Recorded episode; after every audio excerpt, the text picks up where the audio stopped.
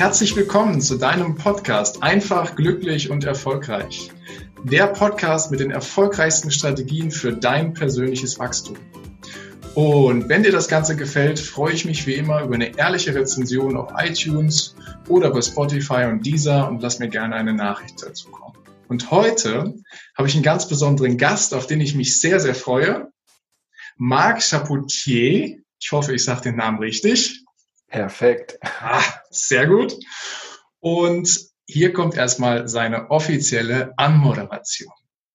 Marc Chapoutier stammt aus dem Saarland und hat französische Wurzeln. Daher wahrscheinlich auch der Name. Er ist studierter Sportwissenschaftler und war CEO eines Familienunternehmens, einer weltweit führenden Weinmarke. Dabei hatte er sage und schreibe eine 98-Stunden-Woche und hat Termine im 15-Minuten-Takt wahrgenommen. Heute ist Marc zertifizierter Fitnesstrainer, Ernährungs- und Gesundheitscoach, Autor, Keynote-Speaker und, und, und. Und dabei verfolgt er eine Mission. Marc möchte durch Impulse, Handlungsempfehlungen und Ideen dafür sorgen, dass Unternehmen, Mitarbeiter und Selbstständige endlich wieder gesund leben können und dabei auch Erfolg anziehen. Deswegen freue ich mich ganz besonders auf diese heutige Folge, in der ich Marc Chapoutier interviewen darf. Herzlich willkommen in diesem Podcast, Marc Chapoutier. Lieber Heiko, vielen lieben Dank für diese wundervolle Anmoderation. Das war ja, bin ich das gewesen? Ja, das, ja, anscheinend hat sich das so ganz nach mir angehört, ja. also steht dein Name drüber, definitiv. Ja, genau. Und, ähm, so wie ich deine Reaktion sehe. Wie geht's dir, wenn du so eine Anmoderation hörst? Ja, das ist total irgendwie surreal auf jeden Fall. Ja, aber das alles, was du angesprochen hast, ist die vollkommene Wahrheit und das alles habe ich erlebt und ähm, das ist meine Mission, das bin ich, ja. Ja, und da wollen wir genauer reinschauen, reinzoomen und schauen, was so deine erfolgreichen oder deine, dein Weg gewesen ist. Jetzt bist du, du hast ein paar spannende, ja, Lebenserfahrungen eingesammelt, ja. da deine Schlüsse rausgezogen. Was ich noch gar nicht erwähnt habe, bei deinen Keynote Speeches bist du auch bekannt als Knochenmark. Das genau. ist auch so ein Titel, der da ist. Auch da werden wir nochmal genauer reingehen. Doch bevor wir das machen, möchte ich gern mal mit dir am Anfang deiner Reise auf dieser Erde beginnen. Und zwar zu der Zeit, wo du aufgewachsen bist, wo du noch ein Kind warst, und mit der Frage, Marc, wie bist du aufgewachsen? In was für einem Umfeld ja, bist du groß geworden? Ja, sehr gute Frage. Es ist immer so die, die Frage, wo fange ich denn an? ab dem Meistens da, was ein spontan in den Sinn kommt. Ja, ab dem ersten Zeitpunkt, wo ich gerade meinen ersten Gedankengang irgendwie noch habe und meine erste Erinnerung habe. Aber ich kann auf jeden Fall so, so sagen, dass ich in Deutschland geboren bin, in Stuttgart und dann in Frankreich aber groß geworden ähm, bin ähm, mit meiner Mutter. Also meine Mutter war eine, die hat mich allein erzogen, großgezogen, habe dementsprechend schon als Kind meinen Vater nur ein Jahr lang, als ich ein Jahr alt, du bist, ich ein Jahr alt geworden bin, jung geworden bin, ähm, war er mit in meinem Leben und dann hatten, haben sich meine Eltern getrennt, so dass ich meinen Vater nie wieder wirklich gesehen habe, beziehungsweise hat sich nicht wirklich für mich interessiert. So dass ich einfach mit meiner Mutter dann ähm, ja, groß geworden bin. Sie hat mich dann allein erzogen. Und dann haben wir eine, ja, eine lange Zeit in Frankreich gelebt, in Südfrankreich. Da, daher kommt auch immer äh, den Teil, äh, der, ein Teil meiner Familie, ähm, ja, die, die Eltern meiner Mutter, also meine Großeltern. Und eine Zeit lang haben wir auch in Paris gelebt und gewohnt. Oh, okay. Und äh, ja, und dann, als ich dann fünf Jahre alt war, sind wir nach Deutschland gezogen. Alles vor fünf, also quasi in Deutschland geboren, und dann im Laufe der nächsten viereinhalb Jahre quasi nach Südfrankreich. Wo da genau? In, südlich von Lyon. Mhm. Falls irgendjemand was sagt, ist Valence. Noch genauer gesagt, Tain-l'Hermitage. Und wer vielleicht diese Strecke öfters mal runterfährt, vielleicht mal in Côte d'Azur Urlaub machen in Südfrankreich, der wird unverweigerlich immer auf der Autobahn mal rechts immer so in ganz große Aufschrift sehen, sehen M. Chapoutier. Und das ist meine Familie. Das ist ein Weingut. ja, ja, okay. Fantastisch. Ja. Und dann nach Südfrankreich und dann der Wechsel nach Paris und dann wieder nach Deutschland. Genau. Und dann von Paris nach Deutschland und äh, ja, alles beruflich. Meine Mutter mhm. war sehr, ja, sehr dynamisch unterwegs, äh, in, genau als ich noch sehr, sehr jung war und ähm, hat einen sehr, sehr, sehr großen Wechsel immer, immer gehabt, beruflich, so dass wir dann immer nach Deutschland gezogen sind. Man muss auch sagen, dass meine Oma ja Deutsche ist. Mhm. Das heißt, sie kommt äh, einerseits, ja, ein Teil, also ihr Papa, glaube ich, kommt aus Stuttgart und ihre Mama kommt aus Saarbrücken, aus dem Saarland. Mhm. Und dann sind wir ähm, ja, nach Saarbrücken gezogen in das Haus meiner Uroma. Mhm. Genau. Und das war ja. dann mit, mit fünf, sechs Jahren, war ich circa äh, jung und ähm, ja. Dann, das heißt, du äh, hast äh, dann quasi die Kleinkindzeit, wenn ich das mal so als bis fünf, sechs Jahre bezeichne, so Kindergartenzeit, die hast du in Frankreich erlebt und Schulzeit bist du dann in Deutschland eingestiegen, ins deutsche System. Genau, beziehungsweise bin nach Deutschland gekommen, war dann noch ein ganzes Jahr noch im Kindergarten. Dann bin ich in eine äh, deutsch-französische Grundschule eingestiegen mhm. und konnte bis zu diesem Zeitpunkt noch kein Deutsch, das heißt nur Französisch. Und ich war dann zwei Jahre lang in der deutsch-französischen Grundschule, wo im französischen Zweig, wo ich nur nebenbei ein bisschen Deutsch gelernt habe. Und nach zwei Jahren hat meine Mutter gemerkt, aha, mein Sohn ist jetzt sechs Jahre alt und er kann immer noch kein Deutsch richtig. Und dann hat sie mal eine ganz radikale Entscheidung getroffen, hat gesagt, so, weil ich, ich habe noch eine kleinere Schwester, die ist zwei Jahre jünger als ich. Und uns beide hat sie dann ähm, rausgenommen aus dieser deutsch-französische Grundschule und hat uns in eine reine deutsche Grundschule reingesteckt. und dann kam ich an als kleiner Mark, als äh, Franzose, jeder Mark, der in der deutschen Grundschule ist und einfach nur so, hallo, wie geht's? Guten Tag, danke, weiß nicht, ja, nein.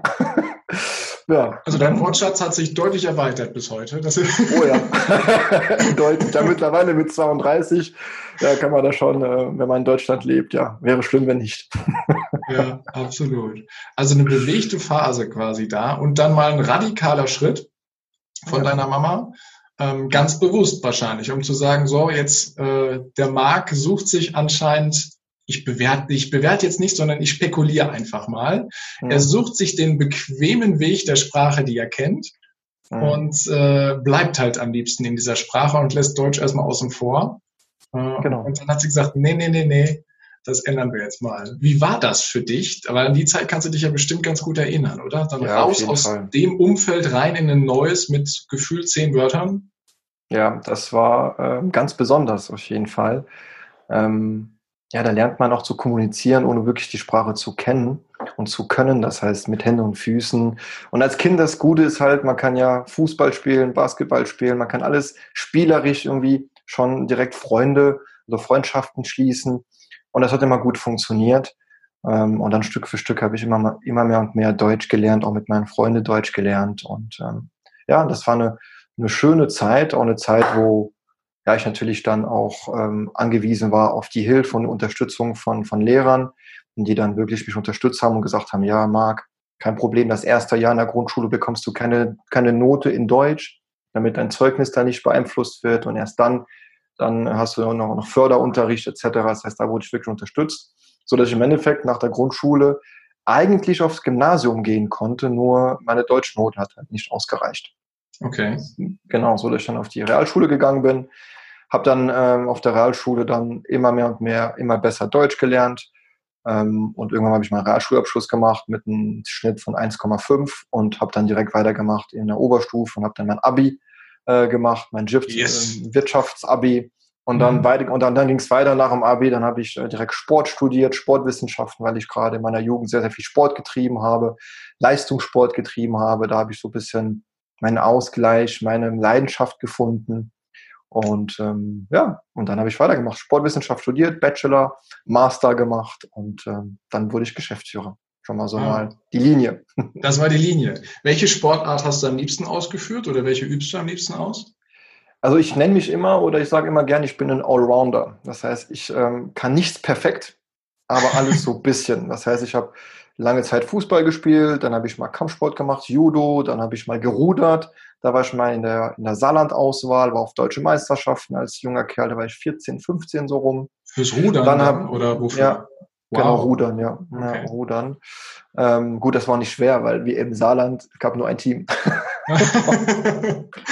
ja, komm, aber trotzdem, äh, äh, dazu berufen zu werden, es gibt ja Leute, viele, die dann da im Boot sitzen wollen. Oder im Richtig. Kampf, oder wie das dann auch genannt wird. Ja. ja, das war auf jeden Fall eine schöne Erfahrung, gerade auch im Leistungssport, auch mal diese Anerkennung zu bekommen, weil man kann sich vorstellen, wenn man als äh, Muttersprachler Franzose in ein rein deutsches äh, Schulsystem reinkommt, nicht optimal die deutsche Sprache kann, dann hat man natürlich Freundschaften, die geschlossen werden oder Freunde, die, die dann entstehen, die total respektvoll, tolerant sind, die das auch von, von ihren äh, Eltern äh, äh, äh halt kennen und äh, ähm, als Werte vermittelt bekommen haben. Und, dann, und natürlich hat man immer wieder diese andere Kinder, die einen auslachen wenn mhm. ich mich als kleiner Mark mal gemeldet habe und was gesagt habe mit irgendwie falsch ausgesprochen oder irgendwie mit einem Akzent drin und da waren schon die ersten Gekischer im, im, im Hintergrund so. Mhm. Also das heißt so dauerhaft mit dieses leicht, leicht teilweise ein bisschen gehänselt worden und gemobbt worden, weil ich nicht die deutsche Sprache perfekt konnte und dann habe ich einfach gemerkt, durch Sport habe ich mir diese Anerkennung, diesen Wert ähm, erarbeiten können. Und deswegen bin ich dann wirklich im Leistungssport geblieben. Das heißt, von Rudern bin ich dann weiter, habe dann Leichtathletik gemacht, drei Jahre lang, da habe ich auch Zehnkampf gemacht. Wow. Und äh, ja, da war ich nie so richtig gut, aber trotzdem war für mich immer so, ich habe gemerkt, meine eigene Leistung kann ich immer wieder verbessern und toppen. Das hat mir immer so ein bisschen meine, mein, so, mein Selbstwert erhöht, wo ich mir gesagt habe, ich will mich nicht mit anderen Menschen vergleichen, sondern einfach nur meine eigene Leistung die ich letztes Jahr erbracht habe, will ich jetzt dieses Jahr einfach nur toppen. Und mhm. somit habe ich mich motiviert und es hat mir extrem viel Spaß gemacht. Okay. Aber höre ich das so richtig raus, dass die Schulzeit jetzt hm, nicht so die allerleichteste war, die du hattest? Also ich, ich habe rausgehört, da gab es ein paar, mit denen bist du sehr gut zurechtgekommen, gerade auch ja. quasi auf dem Schulhof über den Sport. Ja. Ähm, und da gab es halt auch einige, die haben dir das Leben dann schon schwerer gemacht, oder? 100 Prozent. Das ist äh, genau so gewesen, ja. Ja. Wenn du jetzt rückwirkend an die Schulzeit denkst, mal so ganz spontan, eher ein gutes ja. Gefühl oder eher ein schlechtes Gefühl? Hm. Heute ist eher so, boah, ist eine gute Frage. Es kommt immer auf die Perspektive drauf an, das habe ich in den letzten Jahren gelernt. Es kommt immer auf die Perspektive an, die, die, die ich gerade einnehme. Mhm. Wenn ich jetzt die Perspektive einnehme, ob es gut war für die Person, die ich heute bin, dann war es super gut. Dann bin ich dankbar ohne Ende. Und da war jeder, jeder Moment, den ich erlebt habe, sehr wertvoll und sehr bereichernd. Mhm. Jeden, jeder Moment, wo Leute mich irgendwie ausgelacht haben, wo ich irgendwie nicht so sehr der, der, der Insider, also der, der Mittelpunkt war, sondern mehr der Outsider war, war alles sehr wertvoll für meine Persönlichchkeit. Und natürlich dann. Was hat das, was hat das bei dir jetzt, wo du das schon so ansprichst, wenn ich dich einmal unterbreche, was hat ja, das in dir ausgelöst, wenn du das jetzt als wertvoll betrachtest und dankbar betrachtest, was ja die beste Sichtweise überhaupt auf die eigene Lebenserfahrung ist, weil alles hat ja irgendwo einen Sinn. Aber was hat das in dir ausgelöst? Mir hat es ausgelöst, dass ähm, ich lernen muss, mit mir selber zurechtzukommen, um mich zu akzeptieren. Und nicht meinen Selbstwert oder eine Person vom Außen ähm, abhängig zu machen. Ah. Und das habe ich halt als Kind nicht sofort gelernt. Das habe ich jetzt mit den Jahren Stück für Stück gelernt. Und auch durch die schwere Phase in meinem Leben, die erst dann danach kam, nachdem ich äh, oder währenddessen ich Geschäftsführer war. Was da mhm. kommen wir bestimmt noch gleich zu sprechen. Absolut. Aber da habe ich sehr, sehr, sehr viel gelernt. Ja. Mhm. Okay. Es ist schön, das so zu hören und auch so zu sehen, dass du äh, da so deinen Frieden damit gemacht hast. Und nur dann kannst du ja auch deine Energie jetzt in der jetzigen Zeit auf was anderes konzentrieren und andere dann eben in ihre Kraft bringen sozusagen, ne? das ja mit auch dein, deine Mission ist, absolut. Ja. Hm, Nochmal so eine Frage aus der Zeit der, der, der Teenagerzeit oder der Kindheit. Hm, was gab es da so für dich so für Vorbilder? Weil du ja viel hin, und her gejettet bist, gerade zu den ersten Jahren. Hattest du da Vorbilder? Und wenn ja, welche waren das? Ah, nicht bewusst. Ich hatte nicht bewusst Vorbilder im Bereich, im Bereich für Sports. Doch im Bereich für Sports hatte ich immer meine Vorbilder. Mhm. So will ich auch mal werden, so, so, so die Leistung will ich auch erbringen. Also da hatte ich Vorbilder im Bereich Sport, aber im Bereich Lebensstil und Lebensphilosophie, da war ich noch zu jung, um mir darüber irgendwie reflektiert Gedanken zu machen. Da war ich gar nicht so weit. Und ein Vorbild war vermutlich auch meine Mama ganz stark, mhm. weil wir gemeinsam sehr, sehr viel erlebt haben, auch ja, auch sehr viel Gewalt in der Jugend, kann ich schon mal so viel sagen, sehr viel Gewalt. Habe auch ähm, miterlebt, wie häusliche Gewalt ähm, stattgefunden hat vor meinen Augen als Kind. Mir ist nie was passiert, aber immer meiner Mama. Okay. Und wenn man dann sowas erlebt, ähm, schwere Momente, das, das bindet halt extrem, das verbindet ganz extrem. Also ich habe eine ganz, ganz krasse Verbindung mit meiner, mit meiner Mama und ähm, wir haben auch Phasen gehabt, wo wir alle Kinder, mittlerweile sind wir vier Kinder insgesamt, also ich habe drei Geschwister.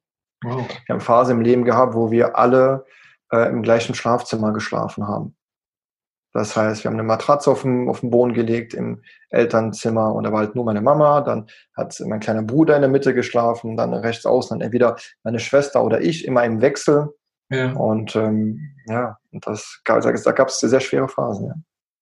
Die total verbunden haben und so richtig zusammengeschweißt haben, wenn ich das raushöre. Ne? Ist das Verhältnis von deinen Fall. Geschwistern zu deiner Mama ähnlich stark wie deins?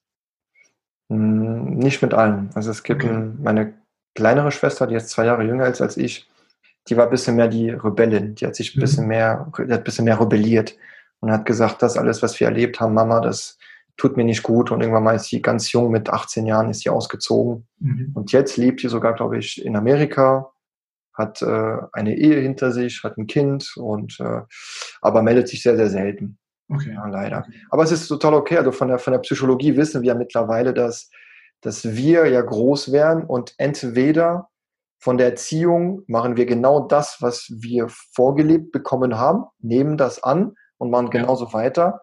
Oder wir machen das, dieses, das krasse Gegenteil und rebellieren und sagen, nein, so wie meine Eltern will ich niemals werden und werden das krasse Gegenteil. Also das ist dann auch vollkommen, vollkommen in Ordnung. Ja, genau. Und irgendwann kommt dann vielleicht mal so der Punkt, wo man dann zurückschaut und reflektiert und das so erkennt ne? und dann auch sein eigenes Muster dann eben erkennt, absolut. Ja. Vollkommen, vollkommen. Ja. Okay. Und dann verlassen wir mal die Schulzeit. Hast du eben schon gesagt, dann hast du deine, deinen Schulabschluss gemacht, bist äh, ins Studium gegangen, Bachelor, Master, Sportwissenschaften. Und dann Abschluss in der Tasche. Wie kam dann der Schritt, quasi den Sport, das, was du studiert hast, an die Seite zu packen und zu sagen, ich gehe jetzt ins, ins Familienbusiness und beschäftige mich jetzt mit Wein? Ja weltweit. Und ähm, weil, weil vorher war Sport dein Anker, dein, ja. dein Thema, um ja. Selbstwert aufzubauen, dein Thema, um Freundschaften zu schließen, deine Leidenschaft, was du sogar studiert hast. Und wo kam der Punkt, dass du gesagt hast, ändere ich?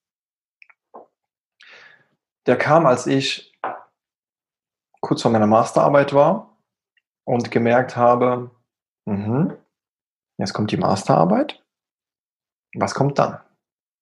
Und mit 24 ist man natürlich sehr, sehr geprägt von, es war gerade in der Phase, wo Social Media so langsam kam, immer mehr und mehr. Facebook kam gerade mhm. und ähm, dann bekommt man so ganz viele Infos, was ja alles machbar ist, möglich ist. Habe auch eine Zeit lang dann während mein Studium noch Network, äh, Network Marketing gemacht und habe da ein mhm. bisschen Geld verdienen und verstanden, auch das geht ja auch, da kann man auch ein bisschen Geld verdienen. Und mein Fokus war sehr viel auf Geld verdienen. Geld ja. verdienen und nochmal Geld verdienen und mhm. Millionen machen und Millionär werden und ja, ein schönes Auto kaufen und mein tolles Haus haben, etc. Also für mich war mein Ziel, ich will Karriere machen, ich will Millionär werden. Und da habe ich gemerkt, im Bereich Sport, was ich studiert habe, boah, wird es echt schwer. Da wirklich da da wirklich mein, meine Mission, mein Ziel zu erreichen. Und dann hat das stattgefunden, was es stattfinden sollte. Ähm, habe hab, hab natürlich halt nebenbei immer wieder bei, bei, meiner, bei meiner Mutter, bei meinen Eltern in der Firma gearbeitet. Ich muss sagen, dass meine Mutter auch dann in Zwischenzeit dann auch sich selbstständig gemacht hat und äh, mittlerweile heute acht Firmen hat.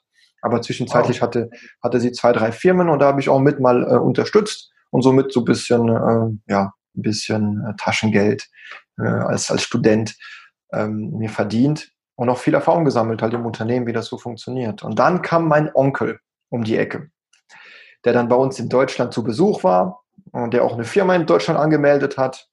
Und, ähm, und dann sagt er im Abend, beim Abendessen, Marc, was machst du eigentlich nach deiner Masterarbeit?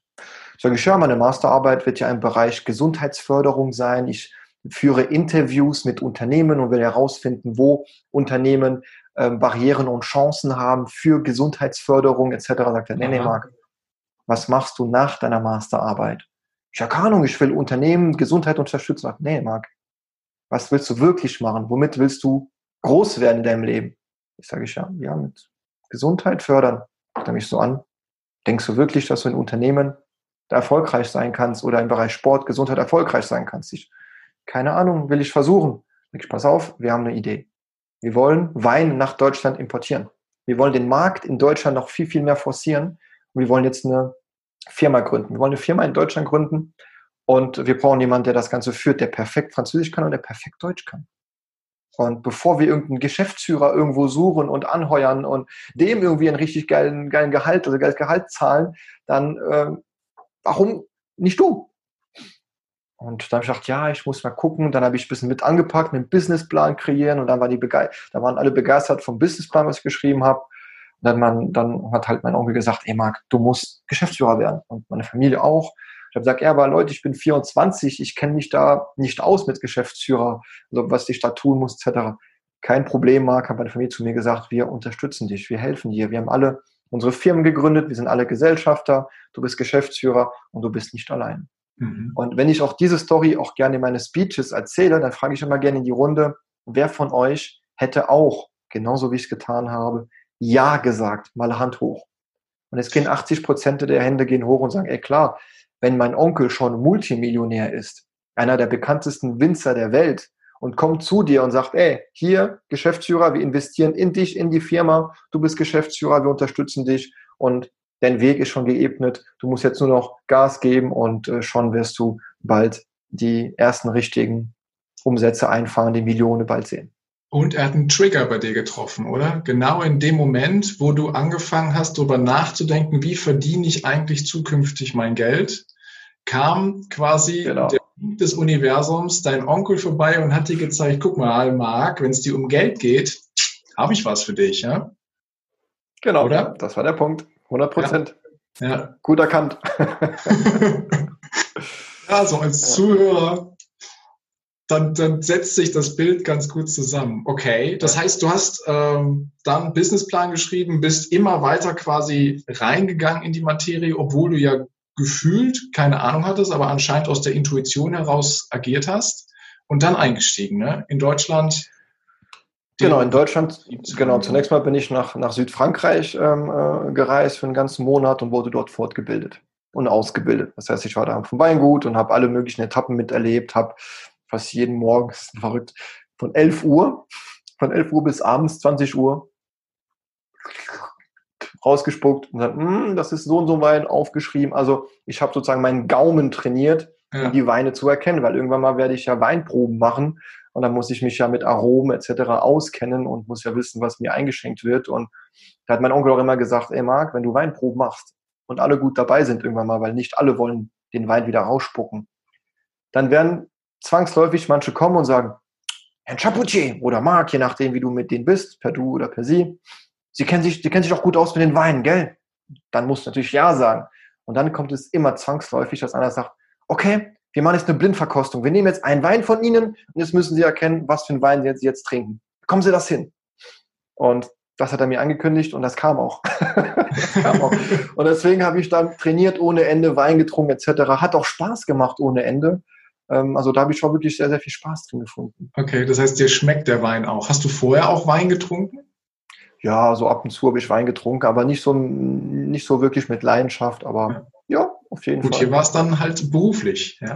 Hier war es beruflich und dann ist halt eine, eine Leidenschaft entstanden als, als Mittel zum Zweck, weil ich wollte ja Millionen an, ja. also ich wollte ja Millionär werden, das heißt, ich wollte ja. Geld verdienen, deswegen wollte ich ja auch lernen und dann habe ich alles Mögliche aufgesaugt, was mich meinem Ziel näher bringt. Okay, gut. Klingt erstmal nach einem nach einem Plan. Weg, ne? ne? Klingt erstmal genau. nach einem guten Weg. Ja, also einen Monat Ausbildung gehabt. Wie ging es dann weiter? Ja, dann kam ich zurück und dann ging es los. Dann ging es los sofort. Dann wurden, keine Ahnung, vier, fünf, sechs Paletten wurden geliefert und ähm, dann wurden die eingelagert und dann ging es los mit Vertrieb. Vertrieb, okay. Vertrieb und ab, also es ging dann ab. Dann haben wir einige Mitarbeiter noch mit, mit eingestellt, mit reingenommen, die unterstützt haben im Vertrieb und Sekretariat und äh, in der Administration. Ja, und dann äh, ging's los. Dann Weinproben und ja, da haben wir sehr viel Erfahrung gesammelt, Online-Shop kreiert und äh, ja, dann Step by Step das, was man so macht, wenn man eine Firma hochzieht. Klingt erstmal nach einer Erfolgsgeschichte. Jetzt weiß ich ja, dass du eine fast 100-Stunden-Woche hattest. Das muss man sich mal auf der Zunge zergehen lassen. Mhm. 98-Stunden-Woche. Das hält ja keiner auf Dauer durch. Eine 98-Stunden-Woche mit dem Gefühl, Geld verdienen zu wollen, oder? Wie lang ging das gut? Ja, das ging zwei Jahre gut. Das ging zwei Jahre wow. gut, weil ich wirklich zwei Jahre lang Vollgas gegeben habe, ähm, weil ich eigentlich alle meine Prinzipien, die ich hatte, wie wichtig ist es, gesund zu essen, weil ich Ernährungsberater war, war ja früher auch Personal Coach, habe ja Manager trainiert. Das heißt, ich wusste, wie es ernährungstechnisch aussehen sollte. Ich wusste, was ich tun muss, um mich fit zu halten. Ich wusste, wie ich denken muss. Und das alles habe ich zwei Jahre lang einfach über Bord geworfen. Mhm. Weil ich angefangen habe zu arbeiten und dann habe ich gemerkt, oh, mein Körper schickt mir Signale, ich brauche Sport. Ich bin un unausgeglichen, ich brauche Sport. Und dann habe ich am Anfang für mich so Zeiten eingebaut, wo ich Sport getrieben habe. Meistens einfach mal so um 12 Uhr oder um 14 Uhr oder um 15 Uhr oder mal morgens ich habe mir gesagt, ich bin Geschäftsführer und darf ja tun, was ich will. Ne, solange die Ergebnisse stimmen. Nur das Problem ist halt, wenn mein Handy geklingelt hat und ich war im Sport treiben und da war mein Onkel dran oder, oder irgendjemand vom, von der Familie, die fragen, Marc, wo bist du denn? Du bist gerade nicht im Büro, was, wo bist du? Sage ich, ich bin gerade am Sport treiben, weil ich das gerade brauche. Und dann haben die zu mir gesagt, ey Marc, uns ist total egal, was du brauchst. Wir haben gerade einige hunderttausend Euro in die Firma investiert und du bist jetzt ein Vorbild. Du kann, wie, wie, und dann zu mir gesagt, was, was denkst du, wer du bist? Wir, wir, wir unterstützen dich finanziell, damit du dein Ziel erreichst für deine Karriere. Wir vertrauen dir eine Firma an, du bist Geschäftsführer, wir unterstützen dich noch und dann gehst du jetzt Sport treiben. Was denkst du, wer du bist?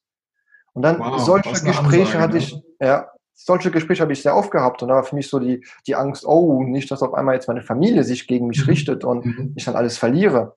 Und dann natürlich als 24, also als 24-Jähriger der halt eine Vision und ein Ziel hat, dann opfert man halt einiges. Sagt man, okay, gut, kein Problem. Die sind schon Millionär oder die sind schon erfolgreich, dann wissen, was sie sagen. Also muss ich zunächst mal die einige Jahre meines Lebens meine Gesundheit mal auf die Seite stellen und einfach mal jetzt Vollgas geben. Und jetzt habe ich gesagt, ey, ich werde euch nicht enttäuschen, ich gebe Vollgas. Und dann hat das Ganze angefangen. Von morgens 6 Uhr bis abends 22, 23 Uhr habe ich echt durchgearbeitet wie ein, wie ein Verrückter.